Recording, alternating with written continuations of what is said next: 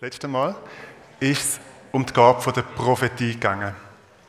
Und heute geht es um die Gabe der Geisterunterscheidung. Letztes Mal ähm, hat es da die, die Zeichnung gegeben, die könnte von meinem Sohn stammen, wobei nein, er kann dich schon schöner zeichnen als ich, habe ich gemerkt.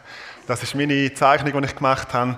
Gott redet zu einem Menschen und die Person gibt es einer anderen Person weiter. Und heute möchte ich hier noch ein bisschen weitermachen, weil die Gabe der Geisterunterscheidung ist im Neuen Testament in einem engen Zusammenhang mit der Gabe der Prophetie. Und darum möchte ich noch ein paar Sachen sagen, ein paar Sachen auch ergänzen hier in Bezug auf die Gabe der Prophetie, weil es die Gabe der Geisterunterscheidung fast immer in diesem Zusammenhang steht. Aber ich möchte auch noch ein bisschen weiter ausholen und dann noch ein bisschen mehr sagen zu dieser Gabe. Wir fangen an mit der Stelle, wo die Gabe der Geisterunterscheidung ihren Namen hat davon. Das ist 1. Korinther 12, die Auflistung von diesen neun Geistesgaben dort. Und dort kommt sie vor. Vers 10. Einer wird dazu befähigt, Wunder zu tun, ein anderer prophetische Aussagen zu machen, wieder ein anderer zu beurteilen, ob etwas vom Geist Gottes gewirkt ist oder nicht. Der Übersetzung. Also die Gabe von der Geisterunterscheidung. Unterscheiden, beurteilen, ob etwas vom Geist Gottes gewirkt ist oder nicht. Und wenn wir sagen oder nicht, dann könnte die, die andere Variante noch sein, zum Beispiel einfach aus einem menschlichen Geist heraus, aus einem es gut gemeint haben. Es könnte auch aus einem ähm, bösen Geist sein, aus einem teuflischen Geist. Das sind so die, die Varianten, die wir dort sehen. Und direkt vor der Gabe der Geisterunterscheidung in meinem Vers wird die Gabe der Prophetie genannt. Wenn man nur eine Seite weiterblättern, dann kommen wir zu 1. Korinther 14 und das ist das Kapitel wahrscheinlich im gesamten Neuen Testament, wo am meisten über Prophetie sagt, sage ich jetzt mal ungeschützt, haben wir da nicht zu Ende überlegt, aber dort steht sehr viel über Prophetie. Und dort steht im Vers 29 auch etwas über das Unterscheiden oder über das Prüfen von Prophetie. Dort steht folgendes. Wie steht es mit den prophetischen Reden? Von denen, die diese Gabe haben, sollen ebenfalls nur zwei oder drei das Wort ergreifen. Die anderen Gläubigen sollen das Gesagte beurteilen. Sie sollen es prüfen. Es steht nicht die anderen Propheten, sondern eigentlich steht einfach die anderen. Und in der Übersetzung wird es dann ergänzt mit die anderen Gläubigen. Also das Prüfen von einer Prophetie ist allen aufgetragen. Nicht nur einer ganz kleinen Gruppe von Spezialisten, auch nicht nur den Propheten, sondern allen aufgetragen. Prophetie ist also immer in Prüfung, in Geisterunterscheidung eingebettet. Es, es Unterscheiden, es differenziert Prüfen, es Anlassen gehört zu jeder Prophetie. Dass man jetzt einfach sagt, wow, die Prophetie ist so gut gewesen, ich, ich verzichte komplett aufs Prüfen, der, der, nein, der Prophet, der ist so super, ich lasse einfach das völlig an mich an und prüfe es nicht, das gibt es gar nicht vom Neuen Testament her, sondern Prophetie ist immer, auch beim allerbesten und größten und berühmtesten Prophet, eingebettet in ein mündiges Zulassen, in ein mündiges Prüfen. Manchmal ist das eine verbale Sache, wo man es bespricht, wo man vielleicht ein Feedback gibt und sich das überlegt. Manchmal ist es auch nur ein mündiges Zulassen. Aber immer gehört es zur Prophetie dazu. Und was der Vers auch noch klar macht, ist, Prophetie soll immer geprüft werden und in dem Vers sogar quasi im Rahmen von einer christlichen Gemeinschaft. Vielleicht im Gottesdienst oder in der Gruppe, wo man ist. Also nicht einfach jeder nimmt es mit heim, sondern man darf wie auch darauf reagieren, man darf es mitnehmen. Und es ist nicht einfach nur eine Sache von quasi Daumen auf oder Daumen runter, quasi es kommt vom Geist Gottes oder es kommt von unten, ähm, oder wie der, der, der, Kaiser das macht, sozusagen wie die Gladiatoren, es ist so oder es ist so, sondern es ist ein differenziertes Anschauen, es ist ein Prüfen, es ist ein Abwägen, es ist ähm, eine Urteilsbildung. Vielleicht ist eine Prophetie gut, aber sie braucht noch eine biblische Ergänzung. Sie braucht noch etwas, damit sie wie nicht so einseitig ist. Sie, sie braucht noch eine Auslegung, eine Deutung. Sie braucht noch eine andere Perspektive. Vielleicht ist eine Prophetie gut, aber sie, braucht, aber sie ist noch unklar, noch schwammig und sie braucht noch vielleicht ein zweites Wort oder ein unterscheidendes Wort oder ein Wort von der Weisheit, wo noch mehr Klarheit hineinbringt. Also ähm, das Prüfen ist nicht einfach irgendwie ein, ein, ein äh, Probieren destruktiv kaputt machen. Klar, manchmal ist eine Prophetie auch schlecht und dann ist es auch gut, wenn man das, äh, wenn man das benennt. So. Aber es ist nicht einfach ein irgendwie rundher, also annehmen oder ablehnen, sondern es hat auch noch viel Zwischentöne. Und was mich interessant gedacht hat, wir haben heute Morgen eigentlich schon ein bisschen die Gabe von der Geisterunterscheidung und das Prüfen von einem Wort gehabt. Ich weiß nicht, ob ihr es gemerkt habt, aber Irene äh, hat einen Vers weitergegeben und Susan hat spontan darauf reagiert und gesagt, ja, das, das gibt bei mir eine Resonanz. Das ist ja mein Los, was ich in der FWG gesagt habe. Also eigentlich gerade das Feedback, die, die verbale Antwort, das darauf eingehen und das nochmal bestätigen. Das, das Wort gilt auch sonst. Und das ist auch sonst das Wort von der Bibel. Aber wenn es dann gerade nochmal so eine Resonanz gibt, dann ist es doppelt ermutigend. Also das Gab von der Geisterunterscheidung ist nicht Gab von der äh, Kritik oder Sachen schlecht machen, sondern eben vom Unterscheiden und das kann auch sehr ermutigend sein. Und die ganze Idee von 1. Korinther 12 bis 14 ist ja genau, dass, dass all diese Gaben immer in der Gemeinschaft angewendet werden. Also dass eben nicht quasi der Solo-Kämpfer, der Solo-Prophet kommt und dass er dann da seine Prophetien gibt und dann wieder davon marschiert und wir es einfach, ja, okay, nehmen wir es halt, sondern dass es innerhalb von der Gemeinschaft, von einer mündigen Gemeinschaft passiert. Prüfen heißt wertschätzen. Also wenn wir eine Prophetie prüfen oder ein Wort, meinetwegen gerne auch eine Predigt, eine Lehre, wenn wir das prüfen, dann ist das nicht Zeichen von unserem Unglauben, nicht Zeichen von unserem Zweifel, sondern es ist Zeichen von unserer Wertschätzung. Wir nehmen das Wort auf, wir bewegen es, wir prüfen es, wir ergänzen es vielleicht mit noch mit einer weiteren Perspektive. Manchmal schütteln wir den Dreck davon ab, wenn es, wenn es vielleicht ein Dreck dran hat. Das heißt, wir nehmen es ernst. Und in einer weiteren Stelle, wo es ums Prüfen geht, kommt das sehr schön ähm, zum Ausdruck. Und das ist im 1. Thessalonicher Kapitel 5. Dort heißt es ab Vers 19. Legt dem Wirken des Heiligen Geistes nichts in den Weg. Geht nicht geringschätzig über prophetische Aussagen hinweg, sondern prüft alles. Was gut ist, das nehmt an. Aber was böse ist, darauf lasst euch nicht ein, in welcher Gestalt auch immer es an euch herantritt. Also die Aufforderung ist, alles zu prüfen und das Gute zu behalten. Und das besonders ähm, in Bezug auf Prophetie, jetzt da auch in dem, in dem Zusammenhang. Der Vers impliziert, der Vers sagt indirekt, dass es bei Prophetie etwas kann geben kann. Also wenn wir den Pfeil von letzter Woche nehmen, das wäre sozusagen ähm, Offenbarung, also das reine das reine Wort. Also Gott gibt dir etwas und du gibst es weiter. Vielleicht gibst du noch eine Deutung mit. Also ich hatte den Eindruck gehabt, dass es könnte bedeuten, dass, aber prüf es bitte selber. Aber der Vers sagt noch etwas anderes oder er impliziert etwas anderes, dass es nämlich noch einen weiteren Pfeil geben kann. Prüft alles und das Gute behaltet, kann heißen, dass es noch etwas anderes gibt. Das kürze ich ab mit der klingenden Abkürzung. Mist. Das steht für Missdeutig, Irrtum, Stolz und Trugschluss. Oder es steht für meine innere Stimme täuscht. Ich gehe zumindest in der Theorie davon aus, dass das bei jeder Prophetie könnte Teil davon sein könnte. Dass jede Prophetie etwas Wunderbares, eine Offenbarung drin hat, aber dass ich es mal prüfen und das Gute behalten heisst, vielleicht hat es auch noch ein bisschen Mist dabei. Ich weiss, es tönt, als würde ich Prophetie lächerlich machen, um das geht es mir gar nicht. Ich will nur den Druck ein bisschen rausnehmen, dass jedes Mal, wenn wir das Maul auftun und einen prophetischen Selbstanspruch haben, dass es dann direkt alles rein und vom Himmel muss kommen dass wir uns unmündig machen. Nein, wir dürfen es prüfen, wir dürfen es Gute behalten. Bei der einen Prophetie ist der Mistanteil ein bisschen grösser, täuscht die Innerstimme ein bisschen mehr, bei den anderen ist es ein bisschen weniger. Und es hat sicher schon Prophetien gegeben, wo gar kein Mist dabei war, wo das alles nur Offenbarung war. Und es hat wahrscheinlich auch schon Prophetien gegeben, wo es nur Mist war. Das klingt vielleicht ein bisschen hart.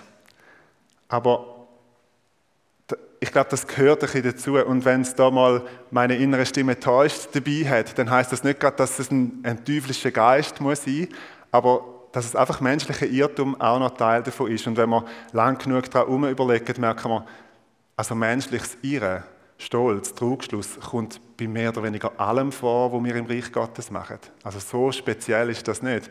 Und das Reich Gottes ist wegen dem noch nicht auseinandergebrochen. Die Aufgabe der Geisterunterscheidung lässt den Empfänger von der Prophetie mündig sein. Der muss nicht einfach ähm, das nehmen und nicht wissen was, sondern er darf in aller Freiheit aussortieren, was könnte eher zu dem viel gehören und was ist das Gold drin, was ist Mist und was ist wirklich das Gold, wo, wo Gott einem möchte sagen. Prüft alles und das Gute behaltet. Auf dem Hintergrund von 1. Thessalonicher 5, prüft alles und das Gute behaltet, wird für mich recht deutlich, warum das so spricht der Herr keine besonders gute Formel ist. Also nicht, dass sie grundsätzlich schlecht wäre, aber es braucht nicht die Formel, so spricht der Herr, um eine Prophetie weiterzugeben. Wenn man die Formel nutzen will, müsste man eigentlich sagen, so spricht nach meinem Eindruck der Herr und es könnte auch noch ein bisschen mein eigener Mist dabei sein. So lange müsste die Formel eigentlich sein, weil wenn du das sagst oder raushaust, so spricht der Herr, dann ist die Gefahr groß, dass der andere unmündig wird, dass es Machtgefälle entsteht und dass er es entweder schlucken kann oder rundherum ablehnen. Ich sage nicht, dass die Formel gar nicht vorkommen dass wir die verbieten und aus unserem Wortschatz streichen. Die kommt im, im Neuen Testament, sagt einmal ein Prophet, so spricht der Heilige Geist. Also es darf von mir aus schon mal vorkommen, aber man muss sich ganz fest bewusst sein, es ist ein bisschen wie mit dem Skalpell und dem Pflasterli von letzter Woche, dass man auch Verletzungen ähm, Verletzungen machen durch das, dass es auch schwierig sein und dass die Prüfung eigentlich erschwert wird durch das. Und einfach, um das gesagt zu haben, es braucht nicht, es so spricht der Herr, damit die Prophetie gut ist. Es braucht nicht einmal ein, jetzt kommt ein prophetisches Wort, damit die Prophetie gut ist. Es langt auch einfach, manchmal einen Vers weiterzugeben oder einen Eindruck weiterzugeben und einzuladen zum Prüfen. Ich plädiere aufgrund von diesen Texten, die ich gelesen habe, für eine Prophetie auf Augenhöhe. Also für, für mündiges Weitergeben und für mündiges Empfangen. Ich plädiere dafür, dass der Empfänger von der Prophetie darf mündig bleiben und dass er nicht muss, dass nicht muss ein Machtgefälle entstehen, wo jemand dann seine, seine prophetische Macht ausübt und da sagt, was Sache ist und alle anderen müssen jetzt einfach nur noch zulassen. Nein, beide der Sender und der Empfänger haben genau den gleichen Heiligen Geist. Und beide dürfen durch das auch bei sich bleiben. Jemand darf das sagen, weitergeben, seinen Eindruck. Der andere darf es empfangen, prüfen, Sachen vielleicht auch nicht annehmen, wenn er merkt, das ist jetzt eher, läuft eher unter die Mistkategorie. Wenn du ein prophetisches Wort weitergibst, und das gilt nicht nur für prophetische Worte, sondern eigentlich für alles, was wir tun im Reich Gottes, hast du nicht Verantwortung dafür, was in letzter Konsequenz damit passiert. Du hast noch die Verantwortung zum Geben, auf eine gute Art, dass der andere nehmen kann. Aber was der andere damit macht, ist dann ihm überlassen. Und das ist seine Verantwortung vor Gott und nicht vor dir. Bevor wir uns überlegen, nach welchen Kriterien dass man das prüft, nach welchen Kriterien Geisterunterscheidung stattfindet, möchte ich das, was ich gesagt habe, illustrieren mit einem Korb Äpfel. Ich bin Ostschweizer. Ich bin Thurgauer. Und äh, ihr wisst vielleicht, der, der Kanton Thurgau nennt man auch Mostindien. Also, und ich bin nicht nur einfach dort geboren und aufgewachsen, sondern ich bin wirklich ein, ein Most-Indier aus Most-Indien. Also ich bin ein Äpfelspezialist. Ich esse täglich zwei bis drei Äpfel. Ich esse vor jeder Predigt am Sonntagmorgen, sieht man mich, noch umhühnern mit einem Äpfel in der Hand, weil ich das einfach brauche, damit ich irgendwie gut drauf bin und damit es mir gut geht. Also wenn es um Äpfel geht, bin ich ein Spezialist. Ich nehme das Thema sehr ernst. Jetzt stell dir vor, wir sind da eine Gruppe Leute und wir haben einen Tisch in der Mitte und ich komme und ich stelle einen Korb Äpfel an, feine, saftige, wunderbare, frische, knackige, vitaminreiche Äpfel. Und wir, ähm, ihr freut euch und wir nehmen da einen nach dem anderen und plötzlich merkt ihr, dass ein Äpfel faul ist. Er ist leider nicht ganz so fest gefühlt, wie ich es mir gewünscht habe, aber er ist faul. Jetzt, könnt, jetzt könnten verschiedene Sachen passieren. Verschiedene Szenarien. Szenario 1. Ihr schmeißt den Korb Äpfel am Boden. Werft den Tisch an die Wand. Zehrt mich aus dem Haus raus und werfen mir faule und gesunde Äpfel an, so quasi, um mich fast steinigen. Das könnte passieren. Szenario 2. Ihr sagt, der Dave, der Dave, der ist Most-India aus Most-Indien. Was der sagt, ist gut. Was der uns weitergibt, kann nicht faul sein. Und darum beißen wir, wenn nicht in sauren, dann doch in faulen Äpfel. Und wir wollen ihn auch nicht beleidigen, sondern wir wollen so tun, als wäre es quasi gut. Und ich sage auch, das wird beides nicht passieren. Was passieren wird, ist, jemand wird den nehmen und merken, hm, also der gefällt mir jetzt nicht so. Du wirst ihn, je nachdem, wie heikel du bist, verschneiden und den anderen Teil essen. Oder du wirst ihn in den Kompost werfen. Aber es wird überhaupt keine Dramatik geben. Was passieren würde, ist, ihr würdet alles prüfen und das Gute behalten.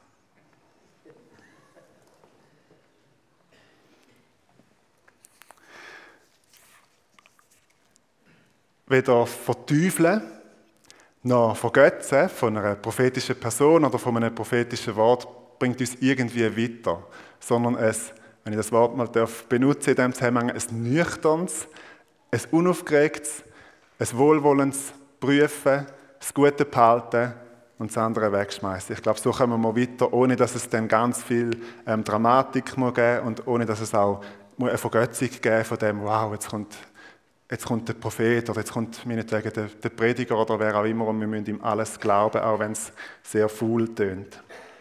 Gut, jetzt kommen wir zu den Kriterien. Anhand von welchen Kriterien prüfen wir ein prophetisches Wort? Und ich möchte das auch nochmal weiterfassen, anhand von welchen Kriterien prüfen wir eine Predigt oder eine Lehre oder eine theologische Strömung.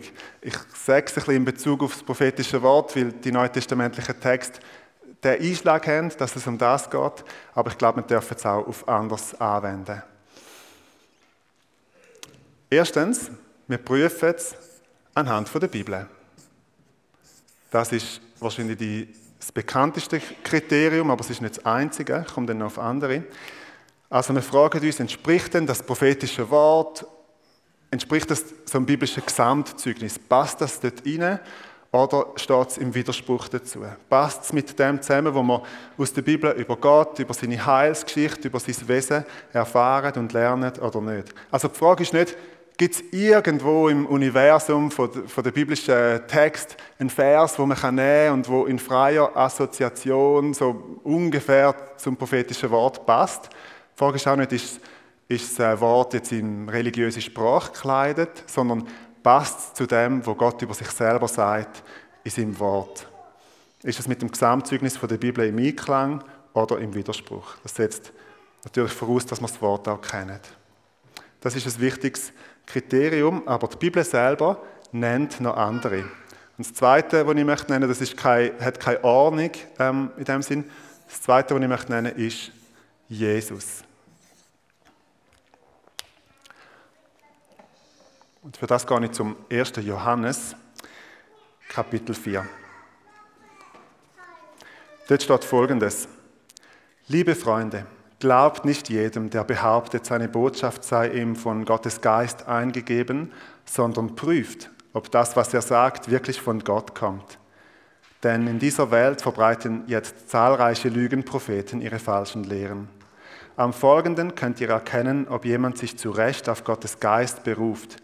Wer sich zu Jesus Christus als dem bekennt, der ein Mensch von Fleisch und Blut geworden ist, hat den Geist, der von Gott kommt. Wer sich nicht zu Jesus bekennt, hat nicht den Geist, der von Gott kommt. Aus ihm spricht vielmehr der Geist des Antichrists. Ihr habt ja gehört, dass dieser Lügengeist in die Welt kommen wird und inzwischen ist er bereits da. Also an Jesus scheidet sich Geister. Jesus sagt an einer Stelle, wer nicht für mich ist, der ist gegen mich. Und an einer anderen Stelle sagt er, wer nicht gegen mich ist, der ist für mich. Und darum ist die Frage, die wir dürfen anlegen, ist, zielt die Prophetie oder zielt die Predigt auf Jesus hin oder zielt sie von Jesus weg, zum Beispiel auf sich selber oder sonst auf eine hochtrabende Idee oder auf ein Konzept? Die Frage ist auch da nicht, einfach nur, ob der Name Jesus irgendwo vorkommt. Oder auch nicht, ob es in eine religiöse Sprache gekleidet ist, sondern wird Jesus bekannt, also im Sinne von Bekenntnis, wird Jesus verherrlicht.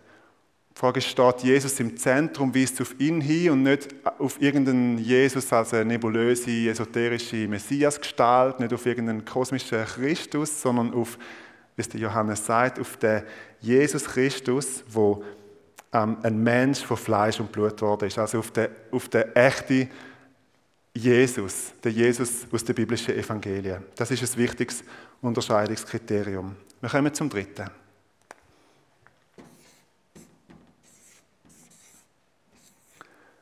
Vielleicht ein bisschen unerwartet anhand der Liebe. Für das gehe ich nochmal zurück in 1. Korinther, Kapitel 13. Dort steht folgendes. Wenn ich prophetische Eingebungen habe, wenn mir alle Geheimnisse enthüllt sind und ich alle Erkenntnis besitze, wenn mir der Glaube im höchsten, nur denkbaren Maß gegeben ist, so dass ich Berge versetzen kann, wenn ich alle diese Gaben besitze, aber keine Liebe habe, bin ich nichts. Also ein Prüfungs- und Unterscheidungskriterium ist, ist es prophetisches Wort oder sonst Wort oder auch sonst eine Tat gefüllt mit Liebe? Ist die Motivation Liebe? Weil Prophetie ohne Liebe ist nichts, heisst es. Oder man wäre nichts, wenn man das machen würde. Also wenn du deine prophetische Gabe, die du vielleicht hast, oder sonst deine Gabe, ohne Liebe anwendest, dann passiert im besten Fall nichts und im schlechtesten Fall richtest du Schaden an. Ein korrektes, korrektes, inhaltlich stimmiges, prophetisches Wort, wo aber komplett ohne Liebe auskommt, ist nicht im biblischen Sinn Weissagung, sondern es ist eigentlich Wahrsagerei. Und an dem können wir uns selber und auch einander und unsere Worte prüfen. Wird, Gabe, wird die Gabe der Liebe angewendet? Wird der andere auferbaut? Wird er gestärkt? Und ich habe ja letztes Mal mit dem Skalpell umgewedelt. Manchmal auch mit der Ermahnung. Aber ist das das Grundmotiv?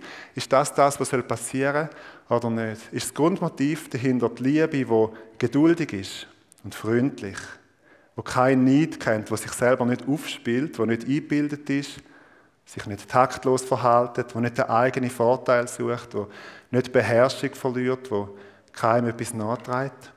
Wenn es das ist, dann kommt es gut mit all unseren Geistesgaben. Wenn es das nicht ist, dann kommt es nicht gut mit unseren Geistesgaben.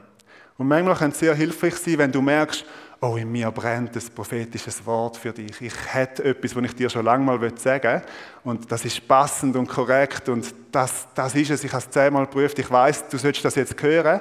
Aber du merkst, du hast keine Liebe für die Person, dann wäre es besser, du würdest es nicht sagen. Es wäre besser, du würdest es zurückbehalten, weil es kann, nach 1. Korinther 13, es kann gar nichts Gutes dabei rauskommen. Es wäre, es wäre nichts, es wäre Luft, es wäre einmal auf die Zimbel kauen, aufs Becken kauen, aber aussagen würde es nicht, bringen wir es nicht.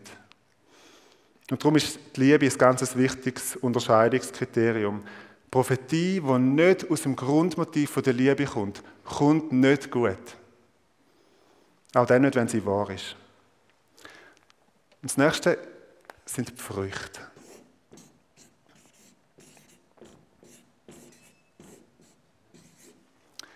Anhand der Früchte.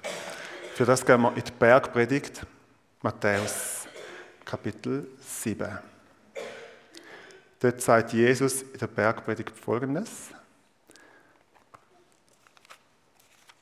Ab Vers 15. Hütet euch vor den falschen Propheten.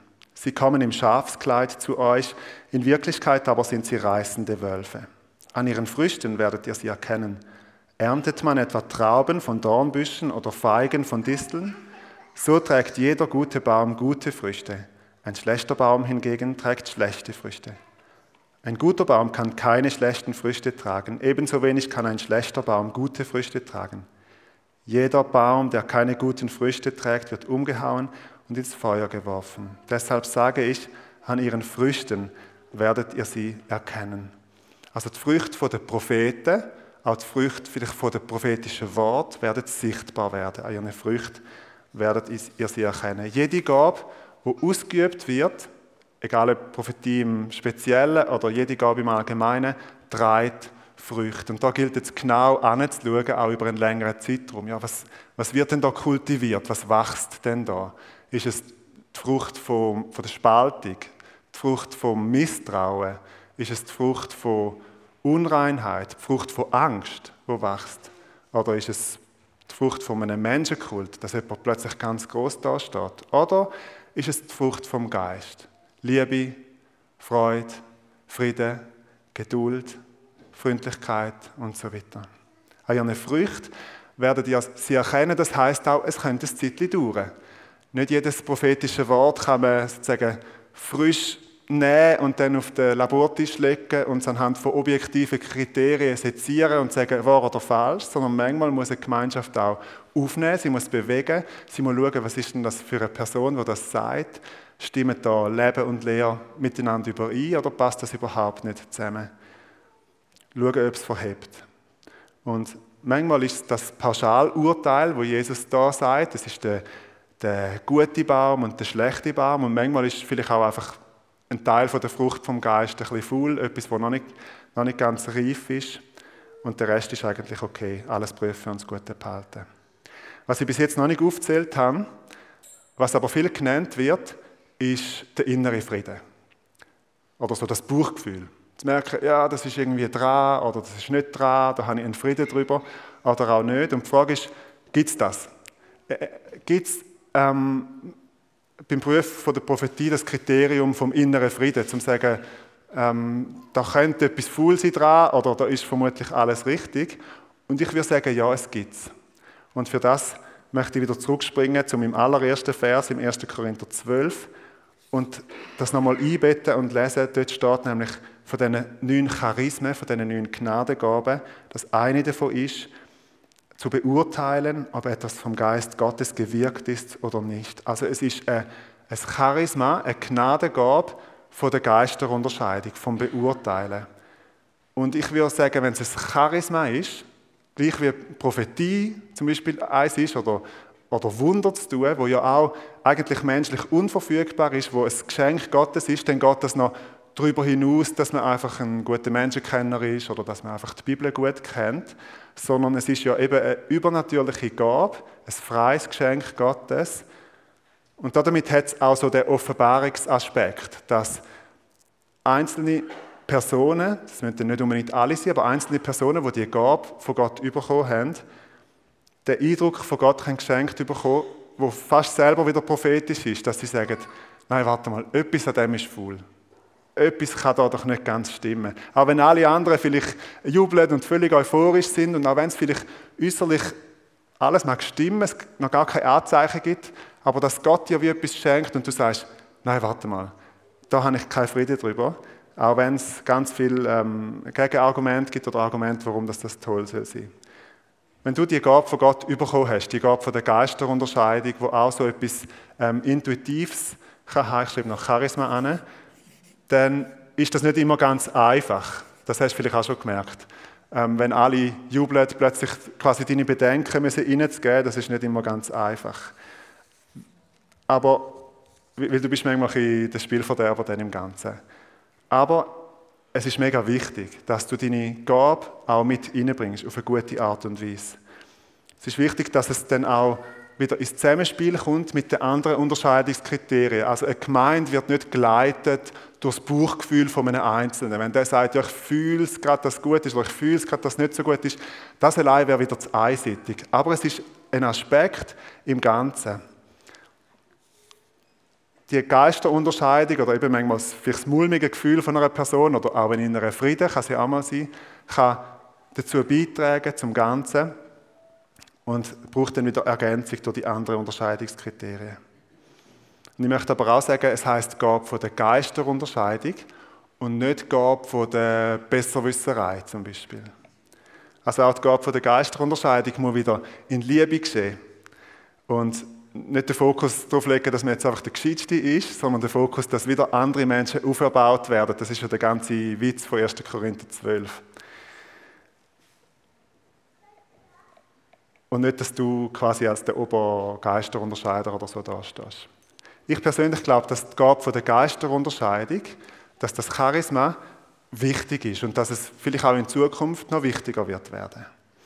Damit wir eben nicht von jedem Wind von der Lehre und von jedem Wind auch von der Irrlehre quasi hin und her geschüttelt werden, sondern dass wir unseren Weg gehen dass wir nicht vom Weg abgebracht werden, sondern dass wir reif und Jesus fokussiert dürfen wachsen, näher an Gott und das im Wort bleiben. Auch dann, wenn vielleicht in Zukunft der Druck von außen noch ein bisschen stärker wird, dass wir ähm, dass wir gewisse biblische Worte uns davon verabschieden, dass wir auf einen anderen Kurs gehen.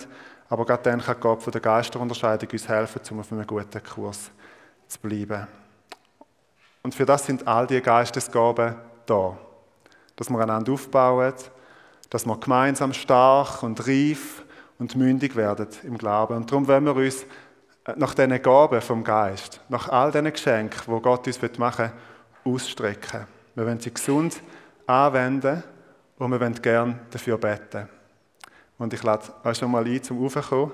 Und wir werden uns noch einen kurzen Moment Zeit nehmen, wo wir Gott bittet. Vielleicht weißt du schon, was, was Gott dir an Gaben anvertraut hat. Und vielleicht möchte Gott dir heute Morgen auch nochmal so ein neues, ein anderes Geschenk in die Hand drücken. Lass uns einen Moment Zeit nehmen, bevor wir in die Anbetungszeit starten, wo wir darum beten, wenn Gott uns noch etwas geben will, dass wir das von ihm empfangen dürfen.